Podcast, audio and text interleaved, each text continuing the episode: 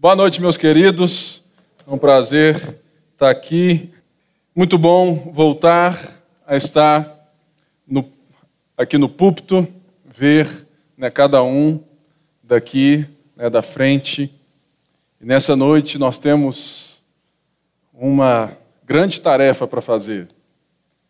Eu gosto muito é desses vídeos porque eles vão trazendo né, para vocês aquilo que nós entendemos como igreja saudável. Lembrando que o nosso sonho, o nosso sonho é sermos um dia uma igreja sustentável. Justamente porque toda a nossa fé, ela deve resultar em uma vida numa maturidade tal que o ser humano inteiro ele não só se torna sustentável a partir da fé e da obra de Jesus Cristo, mas as suas ações no mundo resultam em ações que são para a eternidade. É, tem uma frase é que eu gosto muito, que tudo que é eternamente dispensável é eternamente inútil. Mas existem coisas que muitas das vezes nós achamos que são dispensáveis, são coisas somente desta era, deste século, deste momento, que podem se tornar eternamente úteis. E a principal delas é a nossa relação como igreja de Jesus Cristo. Estamos vendo a primeira carta de Paulo aos Coríntios. Ou seja, estamos passando a limpo, como que num scanner, num check-up, a realidade da nossa igreja. Olhando nas Escrituras, o check-up de uma igreja que se parece demais com a nossa.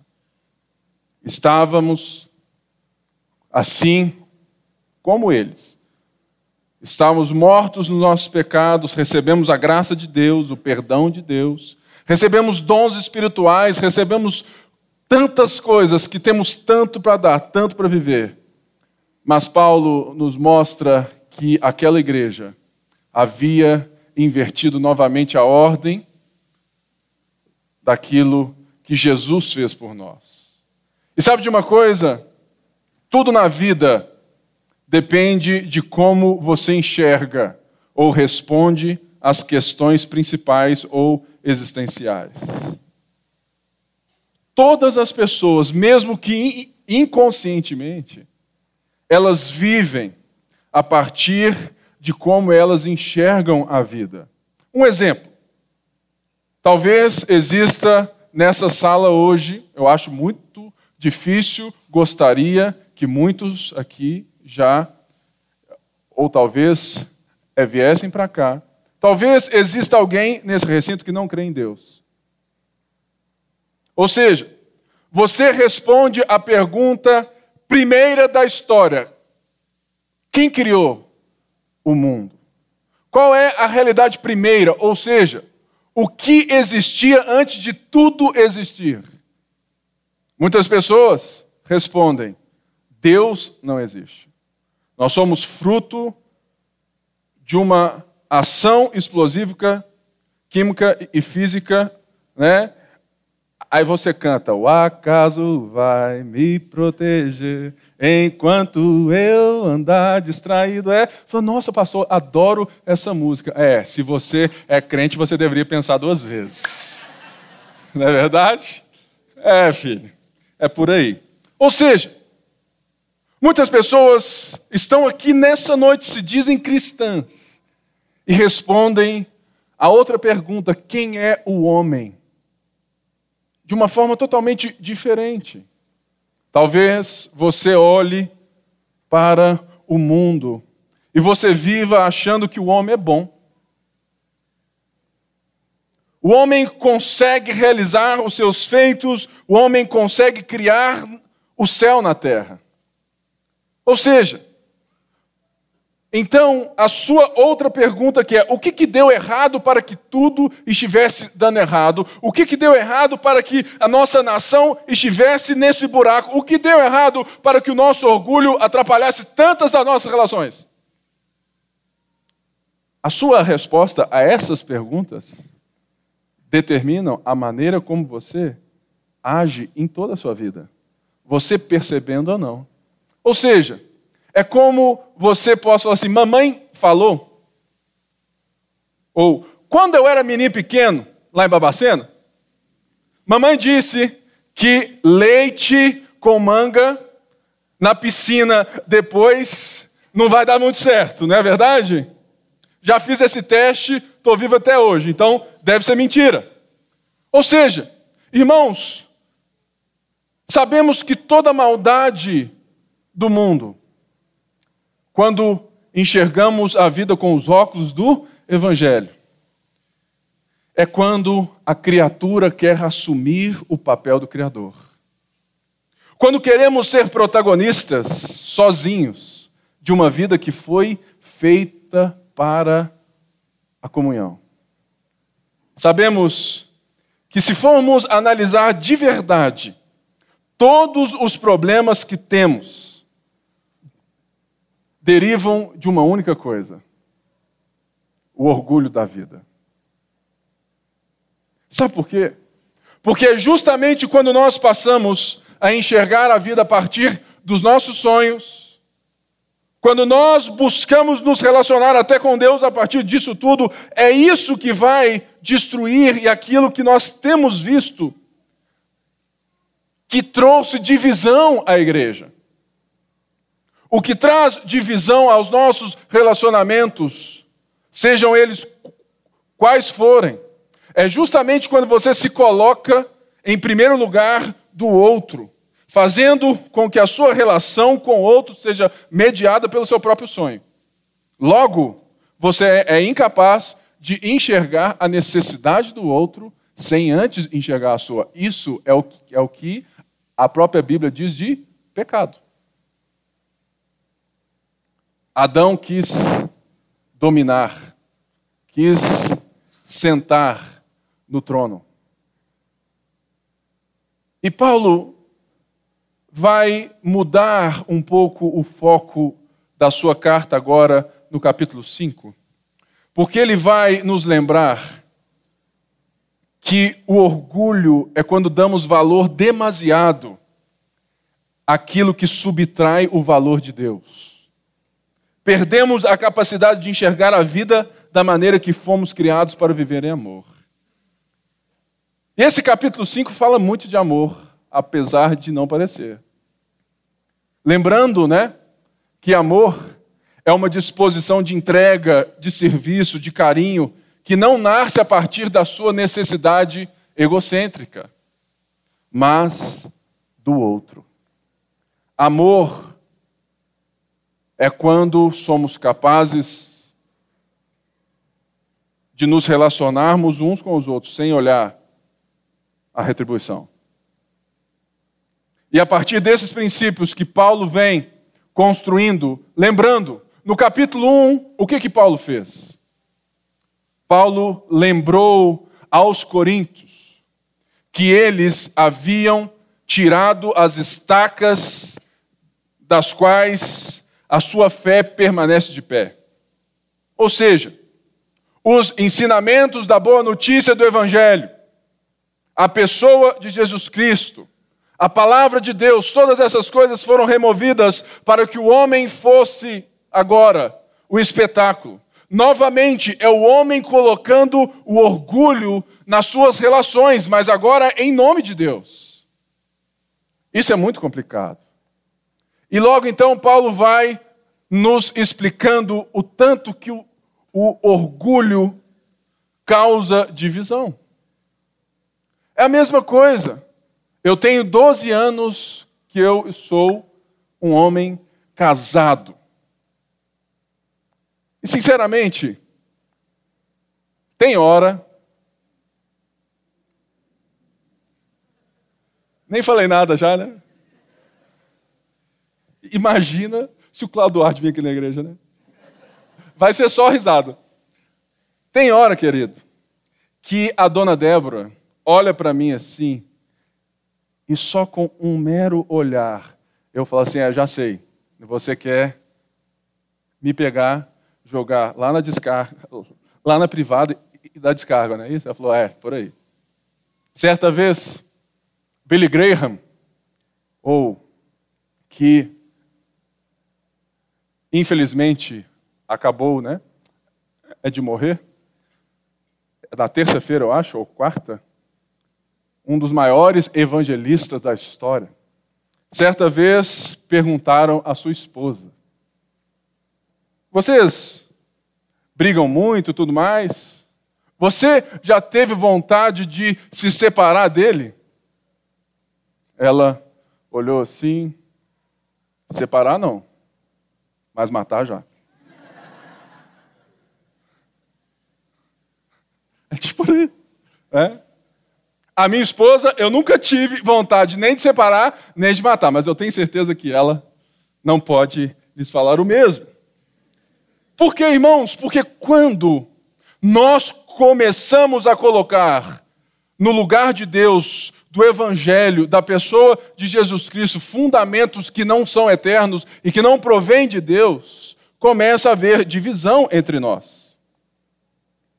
Eu não sei você, mas eu creio que igreja é onde você vive as melhores coisas da vida, mas é onde você também vive as piores. Sabe por quê? Porque o mundo dos pagãos, ou seja, todo aquele que não é crente é um pagão. Logo, o mundo dos não crentes, no mundo onde nós estamos inseridos, as pessoas não estão muito preocupadas em ser transformadas, não é verdade? Elas estão se arranjando para serem aceitas. Porque essa é aquilo, essa é a vontade e o discurso de hoje é a tolerância. Ou seja,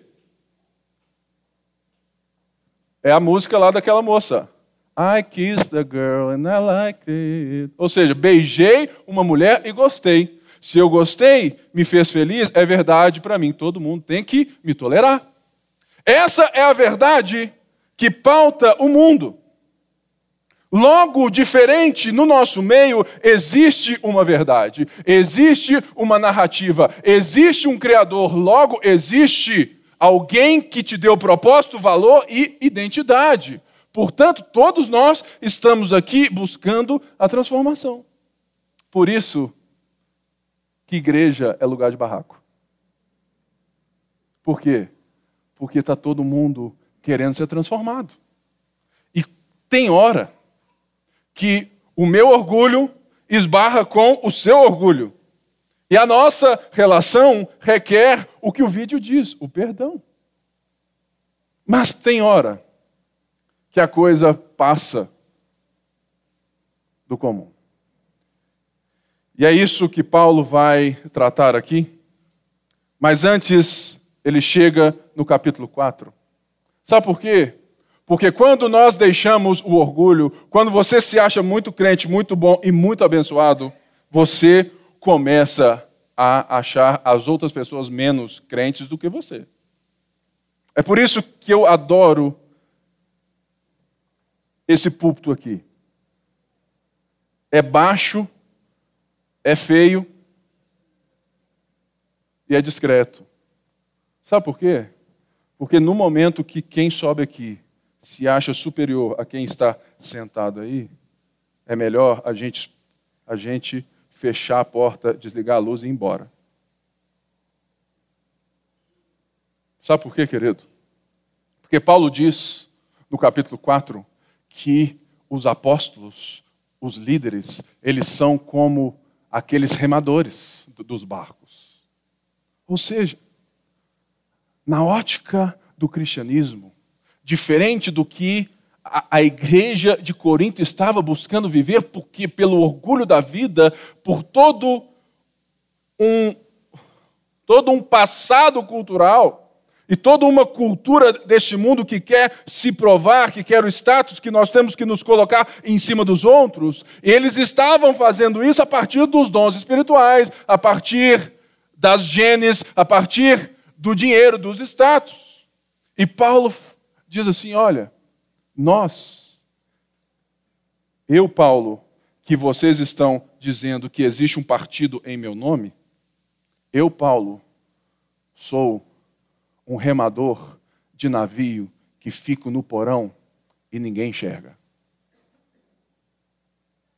Eu sou aquele que faz você chegar no seu destino, mas a glória, muitas vezes, não chega para mim. Eu sou o goleiro, o zagueiro, o volante, o carregador de piano. Eu sou o líbero do vôlei, mas eu não sou o maior pontuador. Eu não sou o atacante. Ou seja, a liderança é justamente nessa relação. Um bom líder, ele se torna invisível no meio de um povo chamado por Deus. O problema é que o nosso orgulho é tão grande que o próprio povo quer exaltar o líder. E esquece de que somos todos iguais. Mas chega esse momento onde Paulo então fala assim: olha, a coisa está tão ruim aí que eu vou enviar Timóteo para que ele lembre vocês dos meus ensinamentos. E ele diz assim: sedes meus imitadores, como eu sou de Cristo. Ou seja, sejam remadores e não capitães. E Paulo então agora vai migrar a divisão para a imoralidade. Queridão, são 20 e 15 no horário de Brasília. E se eu fosse você, eu apertava o cinto porque esse capítulo vai chacoalhar a nossa igreja. Vamos ler no capítulo 5, do verso 1 ao 5 primeiro, mas antes eu quero orar.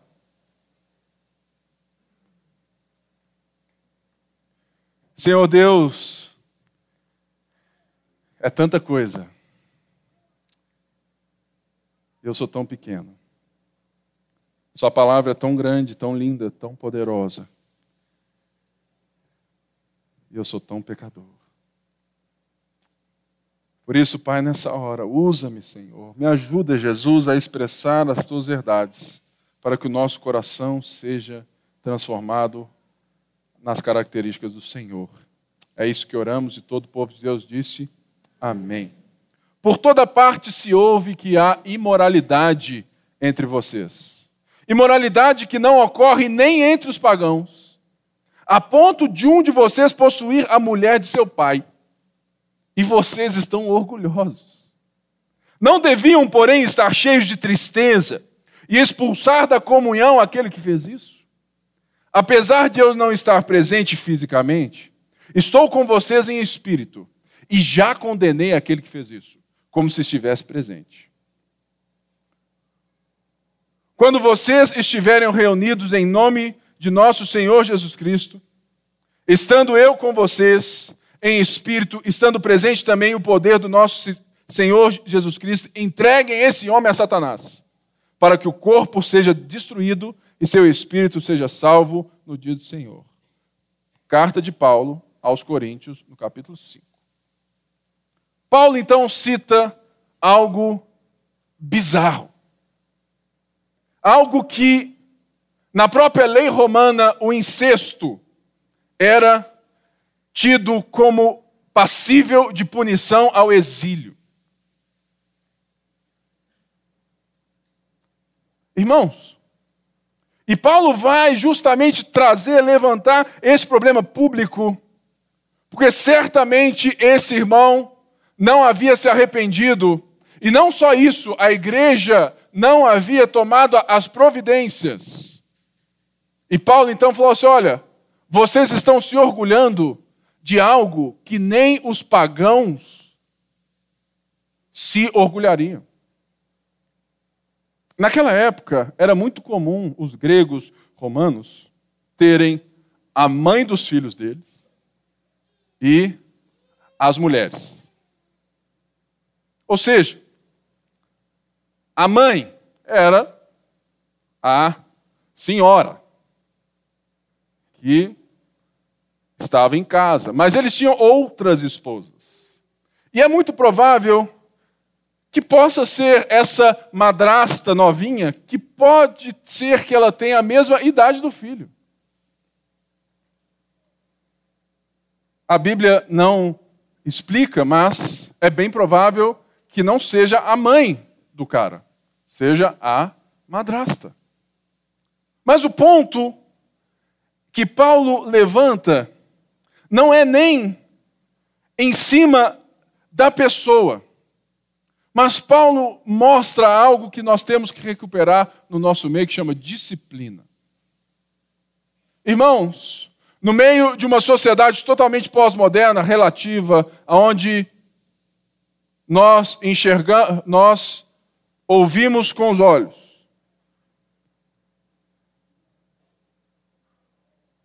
e pensamos com os sentimentos. A disciplina na igreja se torna algo que tem sido cada vez mais escondida.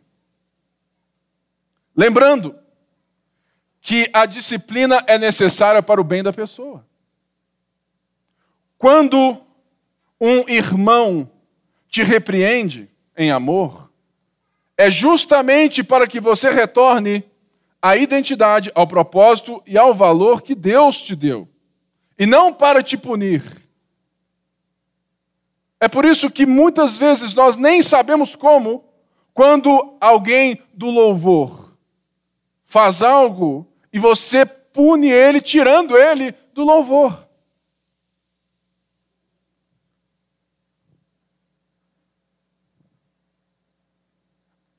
O que Paulo está relatando aqui é um pecado público, não confessado, não arrependido e que precisava de ser tratado para o bem da pessoa, para que ela fosse restaurada e para o bem do corpo de Cristo. E Paulo diz assim: Olha, o, que me deixa desolado é que vocês estão se orgulhando. Vocês estão rindo da situação. Quando vocês deveriam estar chorando, lamentando, vocês deveriam estar em lágrimas. E o termo grego para as lágrimas aqui é as mesmas lágrimas de um funeral. Ou seja, irmãos, a igreja deve chorar de tal maneira que aquele que nós recebemos como irmão, agora, por não ter se arrependido por tal pecado, nós o enxergamos como morto. Por quê? Porque ele está se demonstrando um pagão. E Paulo chama a atenção da igreja. Por quê?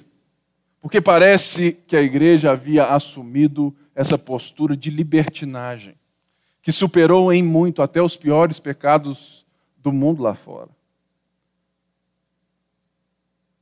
Sabe, meu querido, Paulo aqui vai dar outra dica, outro ensinamento que é muito importante é para os nossos dias. Muitas pessoas acham, assim: "Ah, pastor, se o senhor soubesse o que eu sei daquele irmãozinho, eu acho que seria caso de exclusão." Mas olha o que Paulo diz. Ele diz assim: "Olha, mesmo não estando presente fisicamente, mas em espírito, eu já condenei. Quando vocês se reunirem, ou seja, a disciplina no primeiro momento, ela é coletiva, no sentido de que quem disciplina o irmão não é o pastor, primeiramente, é a pessoa mais próxima porque disciplina na igreja é um ato de amor, de uma relação de quem está preocupado em levar cada pessoa a um relacionamento público e crescente com Jesus Cristo. Logo, a primeira disciplina, segundo Mateus 18, é: se você ver o irmão no pecado ou pecar, chame ele no privado e o repreenda. Não é assim? Se ele não se arrepender, chame uma testemunha. Se a testemunha, se nesse caso não se arrepender, exponha-o publicamente. É nesse último caso que esse homem está, aonde já havia chegado na liderança da igreja. O nosso problema é que nós temos a mentalidade do mundo, de um amor sentimental, e nós somos incapazes de amar porque nós somos incapazes de disciplinar as pessoas. Aqui está meu filho, não consegue nem ficar quieto na cadeira. Por quê? É um menino. Tem seis anos. Ou seja, ele precisa do meu amor, que é carinho, afeto e disciplina. Pergunta para ele quantos privilégios ele não perde durante a semana. É verdade? Ou seja, irmãos, quem ama, cuida. E a nossa relação com o irmão do seu lado deveria ser assim. Paulo está nos ensinando que nós deve, devemos recuperar uma essência que nós perdemos. A pergunta que eu te faço: qual foi a última vez que você conversou com um irmão próximo para chamá-lo a atenção em amor porque você quer vê-lo crescendo em Jesus e não mais para fora? Ah, pastor, sabe, né? nós temos que respeitar. Existe é uma frase que muita gente fala e que eu adoro ouvir. Quando você for repreender alguém em amor e essa pessoa chegar assim, olha, muito obrigado, mas da minha vida cuido eu, você simplesmente diz assim: você é de verdade um cristão?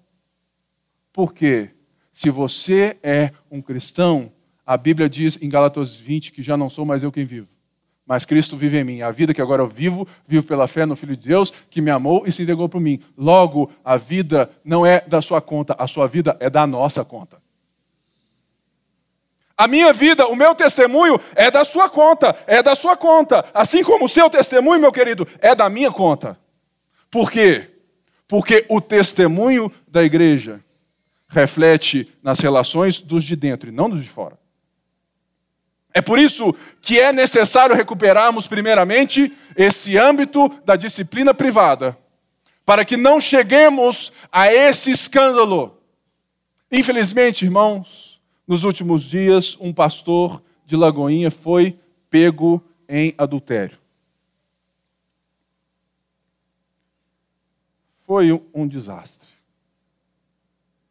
Tem sido um desastre. Nós temos recebido ataques, chacotas, coisas que a única pessoa, ou seja, a, na grande verdade, quem mais sofre nisso não é apenas esse pastor, a esposa dele, os filhos, a igreja dele, nós. Um homem que estava há 35 anos em Lagoinha. 35 anos, querido. Sabe quem mais sofre quando a igreja não disciplina um pecado público? Os próprios não crentes. Porque eles podem nunca se converter justamente pelo pecado dos cristãos. Você Consegue entender aonde que está o amor nesse negócio? É esse amor de restaurar as essências, restaurar o ensino, restaurar as estacas. É a cultura da graça, que requer, primeiramente, que um povo disposto a cuidar dos outros. Logo, a disciplina deve fazer parte da sua vida e da minha vida. Uma das coisas que Paulo deixa claro aqui é que nós precisamos parar de terceirizar a igreja para os pastores. Meu papel, de fato, é muito maior na formação. Eu tenho uma responsabilidade maior e vou responder por essa responsabilidade muito maior. A quem, a quem é muito é dado, muito será cobrado. Não. Se você quer ser um mestre, leia Tiago. É que diz assim: sejam poucos mestres entre vós.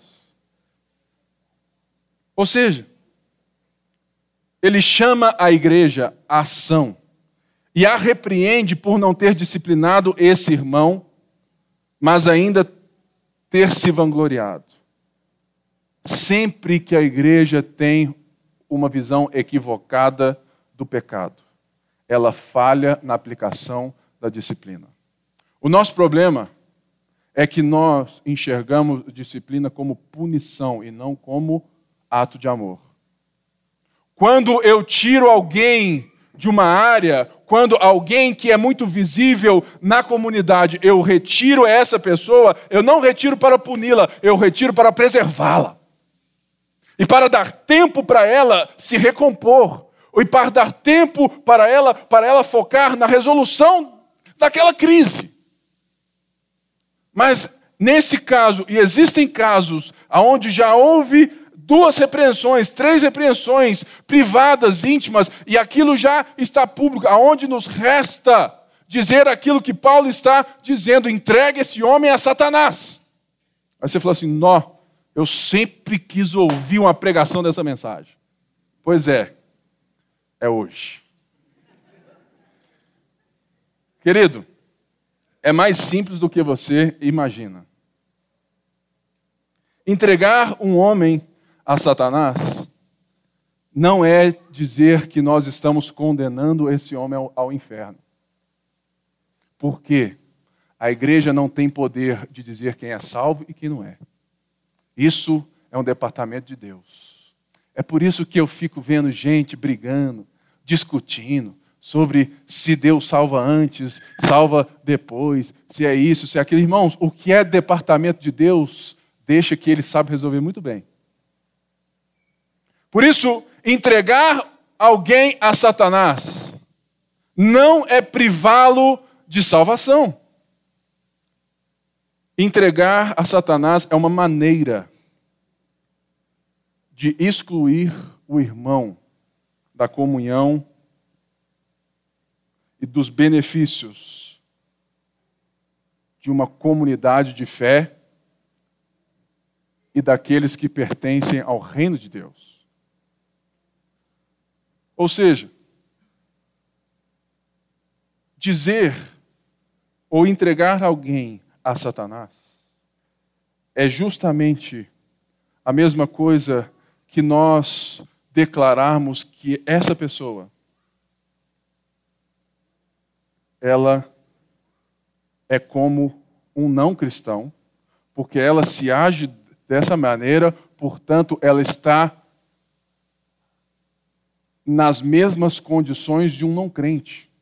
E nas mãos do reinado das trevas, porque ela não pode estar dentro daqueles que estão diante do reinado de Jesus Cristo. Porque somente fazem parte daqueles que se chamam salvos, redimidos, igreja, aqueles que se arrependeram.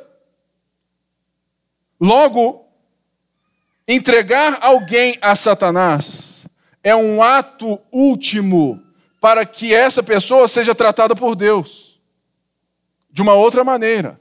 E para que ela não sirva de um fermento tal para que esse pecado seja replicado no meio da comunidade dos santos. Entregar a Satanás é justamente dizer que este irmão não está apto a se chamar cristão logo ele volta, logo ele está sendo considerado e logo os domínios dos quais os não cristãos estão, estão sendo dominados. No mundo jaz o maligno. Logo, de uma maneira amorosa, é interessante como que Deus vai cuidar desse homem agora quando ele está entregue ao reino das trevas. Ou seja, existe, querido, toda uma proteção para a igreja. Existem todas as bênçãos que são decorrentes aos dons espirituais. Existem toda uma vida que só aqueles que estão em como igreja que compartilham. É dizer que esse homem não vai receber o tratamento a partir dessas benesses, mas ele vai receber, ou seja, nós vamos entregar a sua carne para que seu espírito seja salvo no dia do Senhor, ou seja, no dia do juízo. Sabe por quê? Porque nós temos o erro de dizer que o diabo é rival de Deus. E não é, irmãos. O diabo é o seu rival. Deus está aqui, o diabo está aqui. Logo, no princípio da soberania de Deus,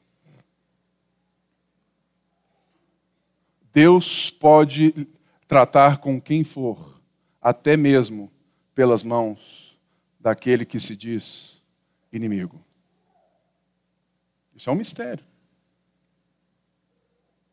Eu lembro e vejo a mão de, de Deus bem antes de ser salvo. Eu vejo a, a mão de Deus no meu nascimento, na família que eu vim. Eu vejo a mão de Deus até mesmo nos erros que eu fiz. Eu vejo a mão de Deus por ser gago. Logo, uma exclusão, uma excomunhão. Você fala assim: olha, esse irmão agora não pode ser considerado como um cristão e ele não faz parte mais da nossa comunidade, porque ele foi repreendido em amor e ele não se arrependeu. Portanto, Deus vai cuidar dele de uma maneira diferente. Muito pesado isso, né?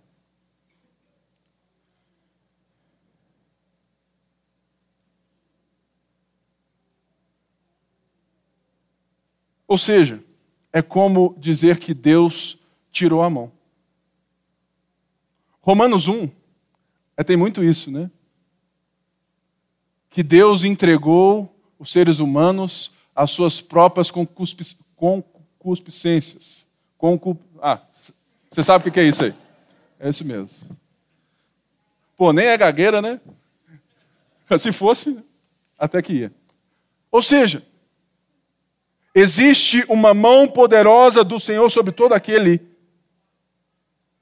que ele reuniu. Agora é como se Deus falasse: olha, você não tem a proteção da igreja. Às vezes você fala assim, Pipe, isso é estranho. Sabe por quê? Porque nós não temos mais a dimensão do que é ser igreja. Válido então aqui lembrar que esse texto nos ensina algo que é estranho, mas é a verdade. Até o diabo é o diabo de Deus. que trabalha em prol da sua soberania, para restaurar no dia do Senhor. Deus tem os olhos na eternidade.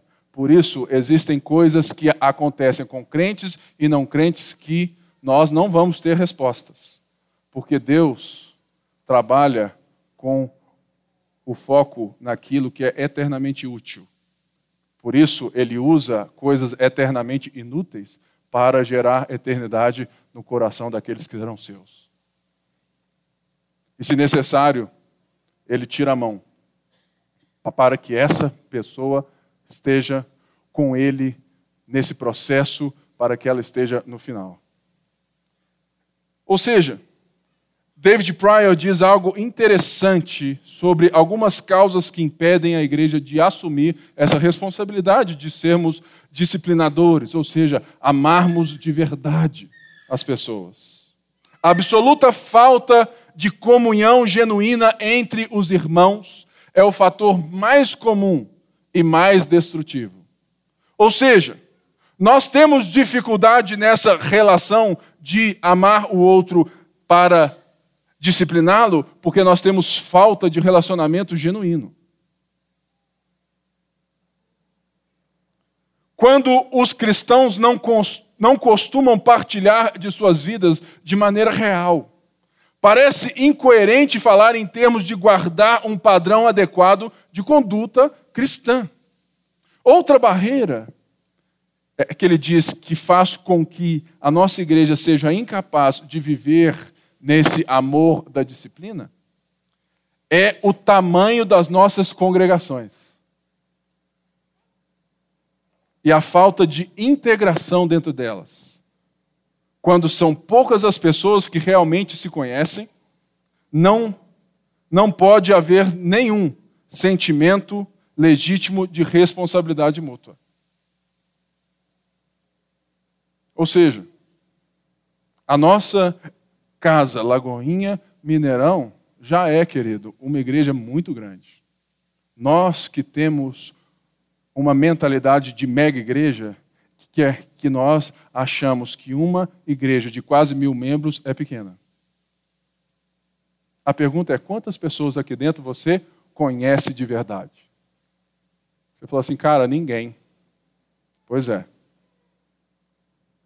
alguma coisa está fora da ordem. Não é assim? Existe algo errado no nosso meio. Porque nós só vamos conseguir viver essa beleza da construção, da disciplina de um pai para um filho. Veja, irmãos, meu filho estava aqui fazendo bagunça na hora do culto do pai pregando. E eu não tenho nenhum problema de falar, filho, você está me atrapalhando. Por quê? Porque eu amo Ele. Essa é relação, querido. Essa é relação que nós temos que ter. Uma relação de crentes maduros com crentes novos. Uma relação de relacionamento além dessa reunião. E uma relação que multiplica igrejas e não duplica, triplica o tamanho de uma só. Sinceramente, eu não quero que aqui se torne uma igreja com mais de mil membros. Aí você vai falar assim: é, está quase lá, hein? O que, que você vai fazer? Simples. Eu vou abrir outra igreja. Vou vir aqui e falar assim: Fernanda, Carla, Johnny, né? Você, você, você, nós vamos juntos implantar outra igreja em outro lugar, replicar o que nós vivemos aqui. Por quê? É muito melhor cinco igrejas de, de mil do que uma de cinco mil. Porque uma de cinco mil, você fala, Pipe, então você dentro da Lagoinha, e aí? Querido, eu amo a minha igreja. E é por isso que ela está fazendo esse movimento de igrejas no bairro. Por quê? Eu tenho certeza que muita gente aqui já chegou lá na sede, sentou, assistiu o culto, levantou e foi embora e não, e não teve nem um bom dia, boa tarde, boa noite. Nós temos que partir para mais. E Paulo vai então, a partir aqui do versículo 6 a 8, dizer um pouco mais disso. Aí vamos ler aí. Ele diz assim: o orgulho de vocês não é bom. Vocês não sabem que um pouco de fermento faz toda a massa ficar fermentada? Livrem-se do fermento velho, para que sejam massa nova e sem fermento, como realmente são. Pois Cristo, nosso Cordeiro Pascal, foi sacrificado. Por isso celebramos a, por isso celebremos a festa, não com o fermento velho, nem com o fermento da maldade e da perversidade, mas com os pães sem fermento, os pães da sinceridade e da verdade. A disciplina não só serve para o bem da pessoa, mas para o bem da igreja. Por quê? Porque todo pecado não tratado é replicado. Aprenda isso: todo pecado não tratado é replicado. Porque todo pecado é como fermento que praticamente ninguém vê. mas que vai gerando e alcançando toda a igreja. E foi o fato da igreja de Corinto.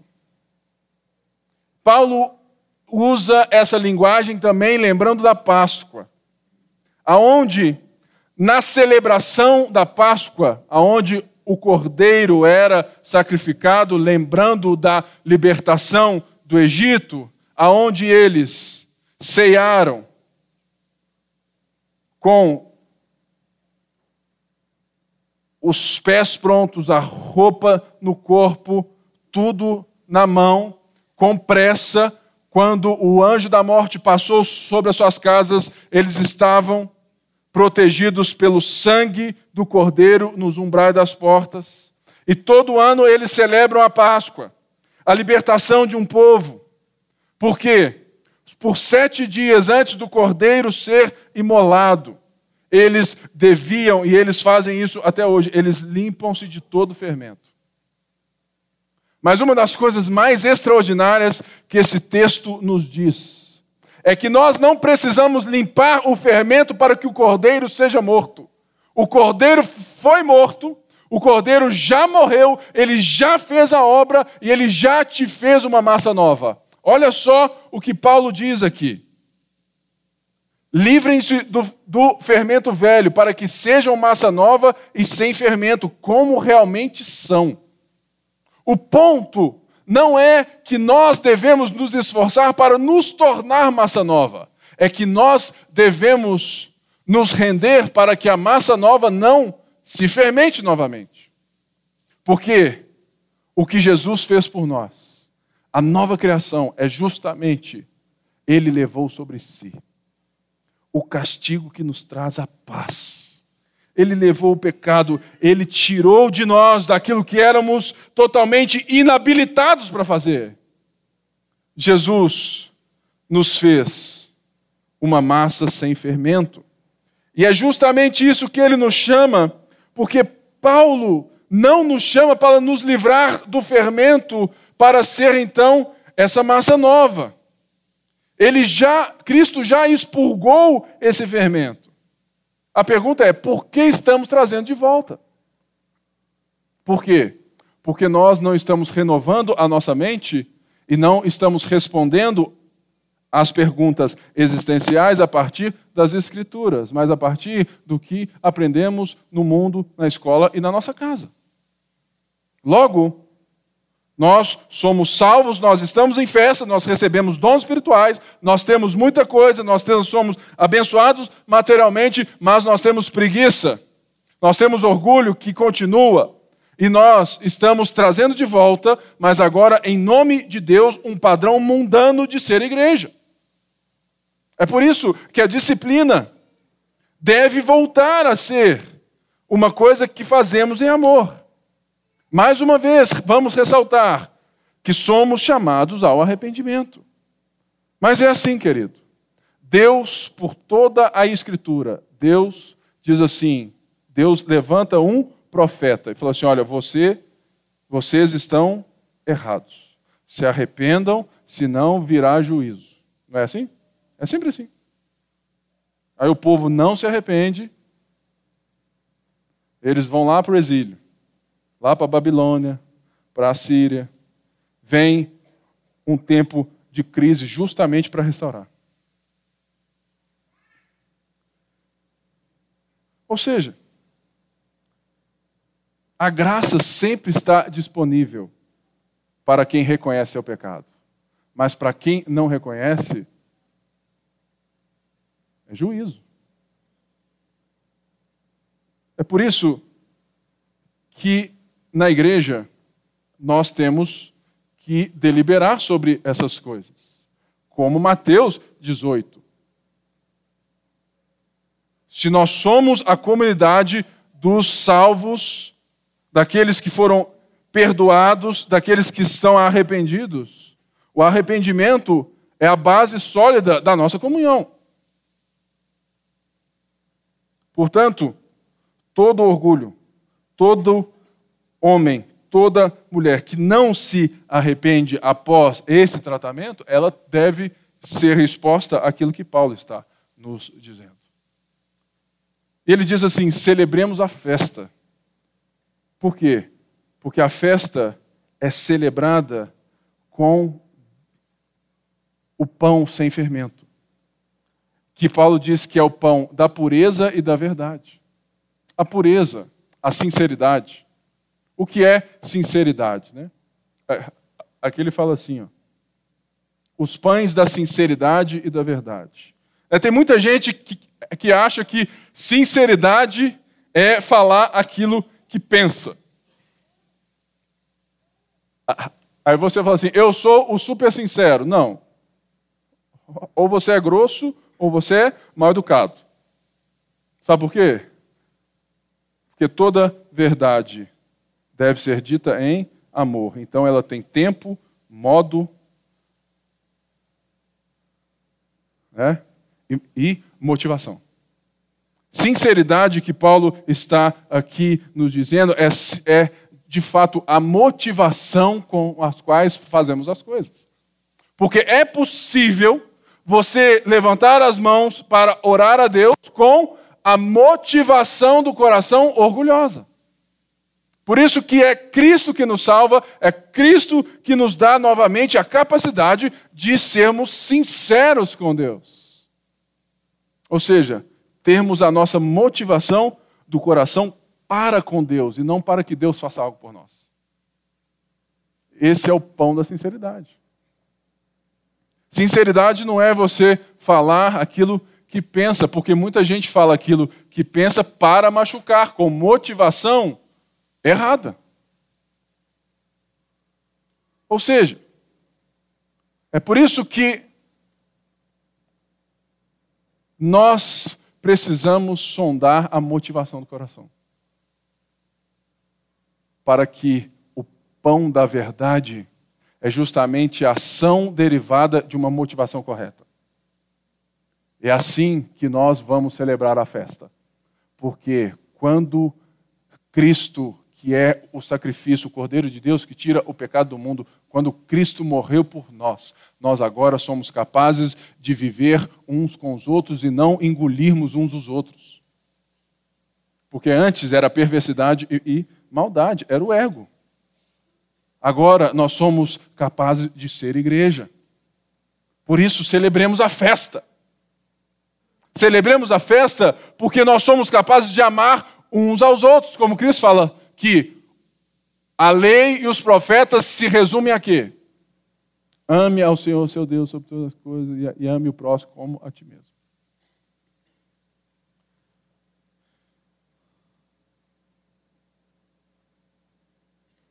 É essa transparência que distingue a, a igreja cristã. Vejam o que Deus fez por vocês e continuem se tornando aquilo que Ele fez possível. É por isso que o caminho da igreja é a santidade. Não para que Deus nos aceite, mas porque fomos aceitos, nós queremos continuar a nos tornar aquilo que Ele fez disponível para nós. E ele vai é, terminar com algo maravilhoso a partir do versículo 9. Aí vamos ler juntos. Já disse por carta que vocês não devem associar-se com pessoas imorais. Com isso, não me refiro aos imorais deste mundo, nem aos avarentos, aos ladrões ou aos idólatras. Se fosse assim, vocês precisariam sair desse mundo. Mas agora estou escrevendo que não devem associar-se com qualquer que, dizendo-se irmão, presta atenção, seja imoral, avarento, idólatra, caluniador, alcoólatra ou ladrão. Com tais pessoas vocês não devem nem comer. Pois como haveria eu de julgar os de fora? Não devem vocês julgar os que estão dentro? Deus julgará os de fora. Expulsem esse perverso do meio de vocês. Paulo chega no ponto onde temos visto maiores das, as maiores crises da igreja. Sabe, irmãos, na era digital é muito fácil vermos as motivações e as verdades que saem dos nossos lábios. Quando nós acessamos os nossos Facebooks e os nossos Instagrams. É impressionante que nós somos um povo que é ávido em julgar pedra nos pecadores e suportar os hereges. Somos o primeiro povo que é ávido em dizer que quem não está dentro, quem não crê em Jesus, quem enxerga o mundo de outra maneira, somos ávidos em querer que eles recebam o juízo, mas somos totalmente tacanhos, pequenos, em amar quem está dentro e está vivendo no engano. Por quê? É muito fácil julgar pedra em quem está longe. Difícil é encarar e repreender em amor aqueles que estão à, à distância de um olhar.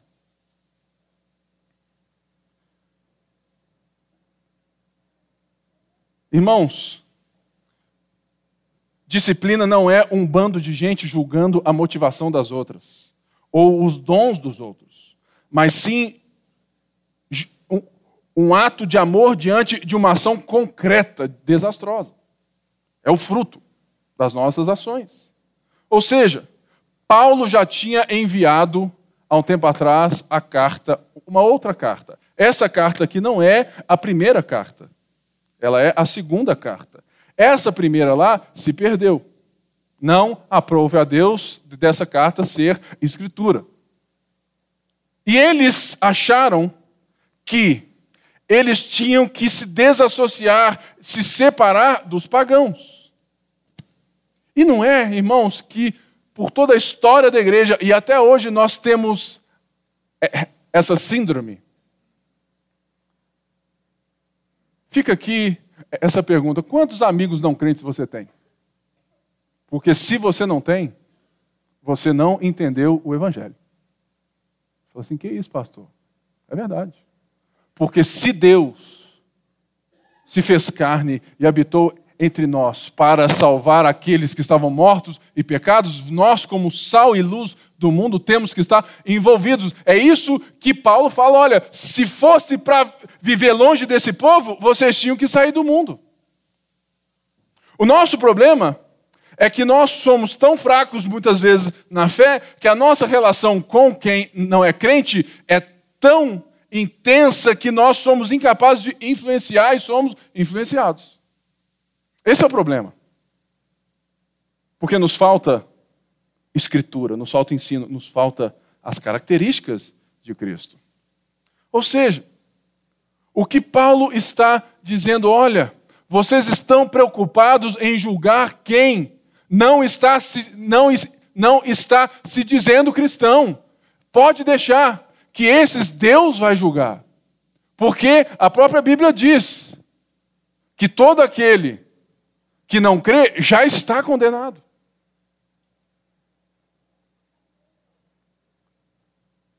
Nós temos que nos preocupar é uns com os outros.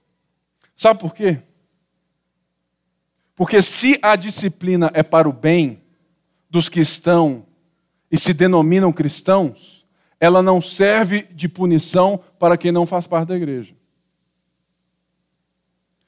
Eu lembro, há uns meses atrás, que nós estávamos muito preocupados em defendermos né, a, a moral da igreja diante dessas, dessas formas de arte que foram expostas eu gosto muito da frase do nosso é pastor Márcio, é que ele diz assim: o morto só, só pode fazer aquilo que ele tem. Cheira mal. Ou seja, por que nós estamos tão preocupados em dizer que aquela pessoa que não é cristã deve, deve, deve produzir arte segundo a nossa fé, se ela nem da nossa fé é. Sabe por quê? A maior batalha da nossa igreja, da igreja de Cristo, não é a perseguição religiosa. Sinceramente, querido, o que mais levanta hoje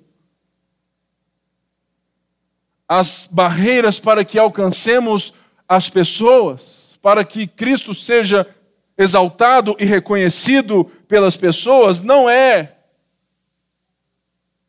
o nosso bom testemunho, mas o contrário. O mau testemunho dos de dentro é que tem feito o cristianismo perder relevância social devido a fogo amigo. O nosso problema é que nós estamos dando tiro nas costas dentro de casa, porque nós não temos comunhão, porque nós estamos deixando, estamos nos relacionando como muitas vezes os de fora. Irmãos, eu sei que essa mensagem pode reduzir o número de gente,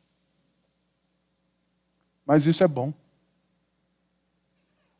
porque igreja não é lugar de multidão de qualquer jeito, igreja é lugar de, arrependi de arrependidos. E aqueles que chegam e aqueles que são vistos por nós, eles devem ver esse contraste na nossa vida. Paulo aqui disse cinco áreas que nós temos que ver se somos diferentes: área sexual, a área do dinheiro, a área da fofoca. Deixa eu achar aqui. Eu perdi aqui.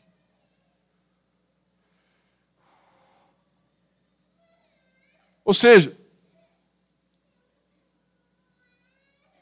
a minha grande preocupação é que nós somos muitas vezes rápidos em julgar pecados sexuais. Mas e os pecados financeiros? Será que a forma que nós temos lidado com o dinheiro é um contraste que chama os irmãos assim: quem é esse cara que lida com, a, com as suas posses, lida com, a, com aquilo que faz de uma forma tão altruísta, generosa, que não pensa só no seu próprio bem. Quem é esse cara? E vem o seu cara. Não, abre a porta. Mas, uma das coisas que nós temos que nos arrepender é porque não nos irá adiantar falar as palavras se a nossa vida não nos chama e não demonstra o bom perfume de Cristo.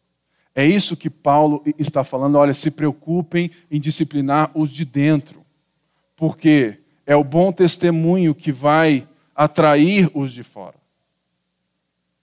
Os nossos ídolos só mudaram de roupa, querido.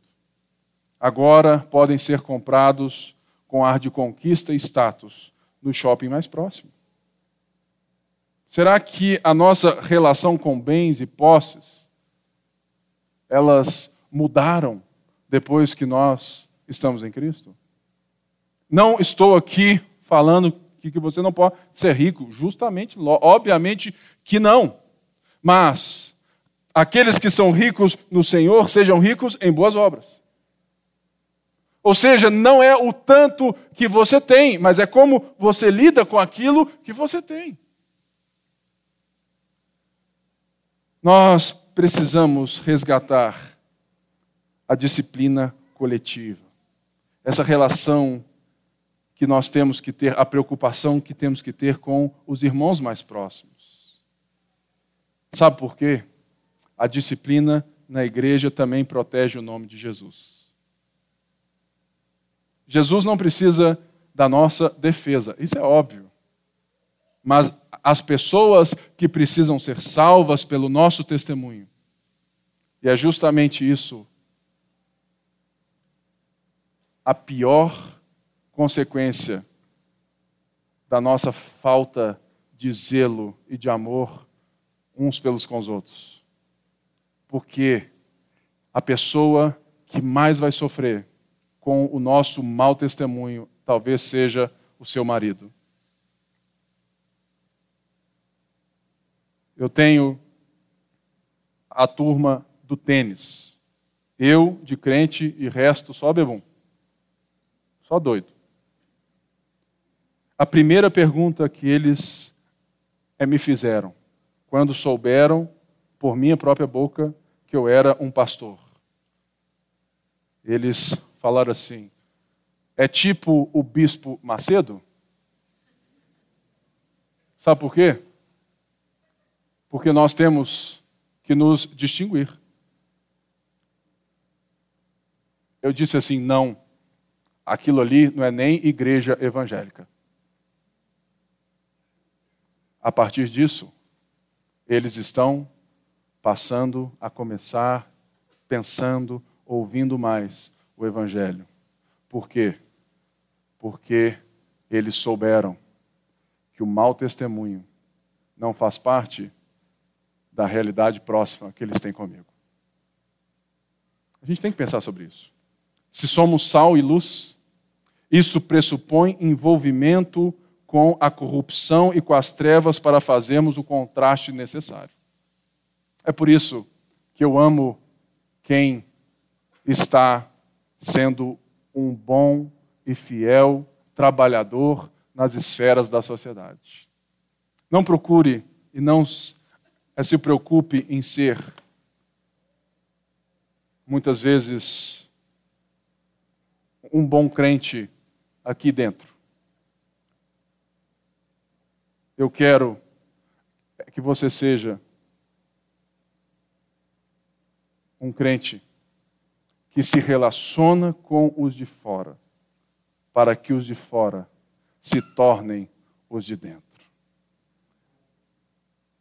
Certa vez, eu tive que ouvir a fatídica frase na comparação dos ídolos católicos e dos crentes disseram assim para mim: Nós adoramos estátuas de barro. Vocês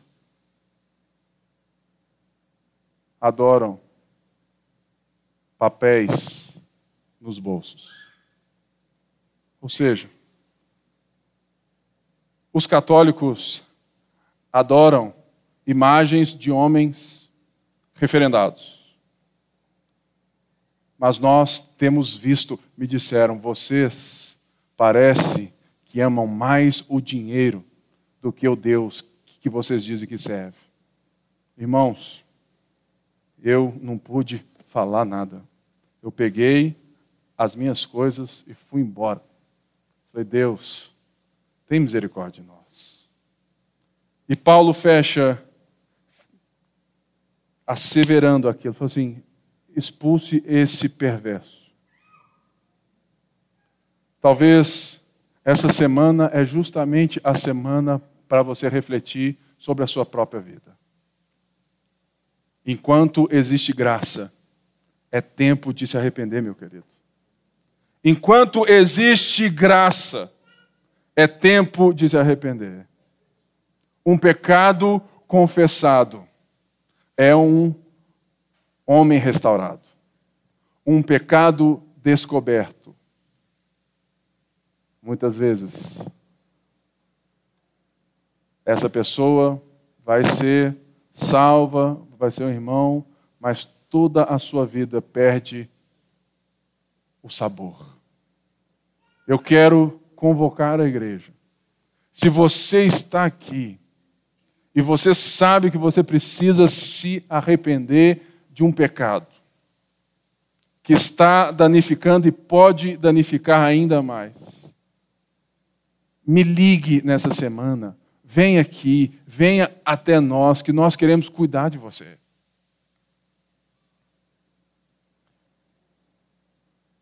Porque nós queremos que você seja restaurado. Se arrependa, querido. Se arrependa porque o seu pecado não diz respeito à sua vida somente, ele diz respeito a todos nós. O seu testemunho não diz respeito somente à sua vida, diz respeito a todos nós. A maneira como você lida com o dinheiro, com seu filho, a maneira como você lida na sua casa com seu pai, sua mãe, diz respeito a todos nós. Por isso, todos nós temos que ter o compromisso de cuidarmos uns dos outros. Amém? Espero né, que essa palavra seja impactante para você e que você traga essa reflexão no coração. Ela vem com muito amor, com muito carinho, para que a nossa igreja se torne uma igreja saudável. Fique de pé no seu lugar. Peço perdão pelos. É dez minutos aí, é que eu passei, mas. Essa. Às vezes acontece. Senhor Deus, eu quero abençoar a vida de cada um. Pedindo ao Senhor que essa palavra seja de fato verdade na nossa igreja e no nosso coração. Retira toda imoralidade do nosso meio. Limpa os nossos corações. Senhor, que cada um aqui esteja disposto nessa semana a limpar o fermento, a se desvencilhar de todo o fermento. Senhor, trata o nosso pecado. Trata o nosso pecado. Para que o mundo veja a nossa vida como o arauto do Senhor e não como uma vergonha. Não queremos desonrar o seu nome. Por isso nós abençoamos todas as pessoas da nossa família que não são cristãs. Que o nosso testemunho fale mais alto que a nossa voz, que a nossa vida fale mais alto que a nossa voz e que eles possam ver em nós o Senhor e se converter. Por isso, Pai, começa em nós. Renova, restaura e cura para que o mundo veja que tu és Senhor. É o que te pedimos em nome de Jesus e todo o povo de Deus disse amém. Vai na graça, vai na paz, Deus te abençoe, uma boa semana.